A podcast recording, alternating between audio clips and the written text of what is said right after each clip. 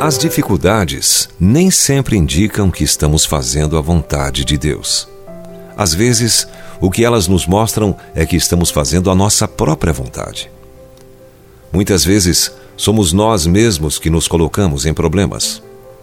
Por esse motivo, o homem nasce para as dificuldades tão certamente como as fagulhas voam para cima. Isso é natural no nosso mundo decaído. Além disso, ainda tem o diabo Culpados ou não, todos nós precisamos de um milagre em um momento ou outro. As dificuldades surgem para todos nós, talvez na área da saúde, no trabalho, no casamento, na família ou alguma outra área da vida. Algumas pessoas acham que seus pecados e seus fracassos ficam chocalhando atrás delas como esqueletos saindo do armário. Tal como os discípulos dentro daquele barco, podemos nos sentar em meio às ondas da preocupação, invocando fantasmas tenebrosos.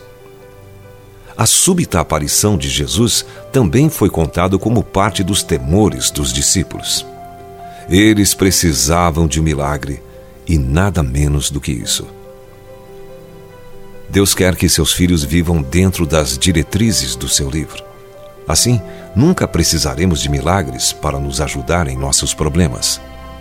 Todavia, nossa natureza humana é tão dominada pelo pecado, nosso orgulho teimoso predomina e o inimigo está fazendo o máximo para nos sabotar. Diante disso, a necessidade de uma intervenção sobrenatural é tremenda. E porque Cristo veio para nos redimir, e isso inclui o acesso ao seu poder divino, temos direito aos milagres. Porque a mim se apegou com amor, eu o livrarei. Poloei a salvo, porque conhece o meu nome. Ele me invocará e eu lhe responderei. Na sua angústia eu estarei com ele, livrá-lo-ei e o glorificarei. Saciá-lo-ei com longevidade e lhe mostrarei a minha salvação. Salmos 91, versos 14 e 16.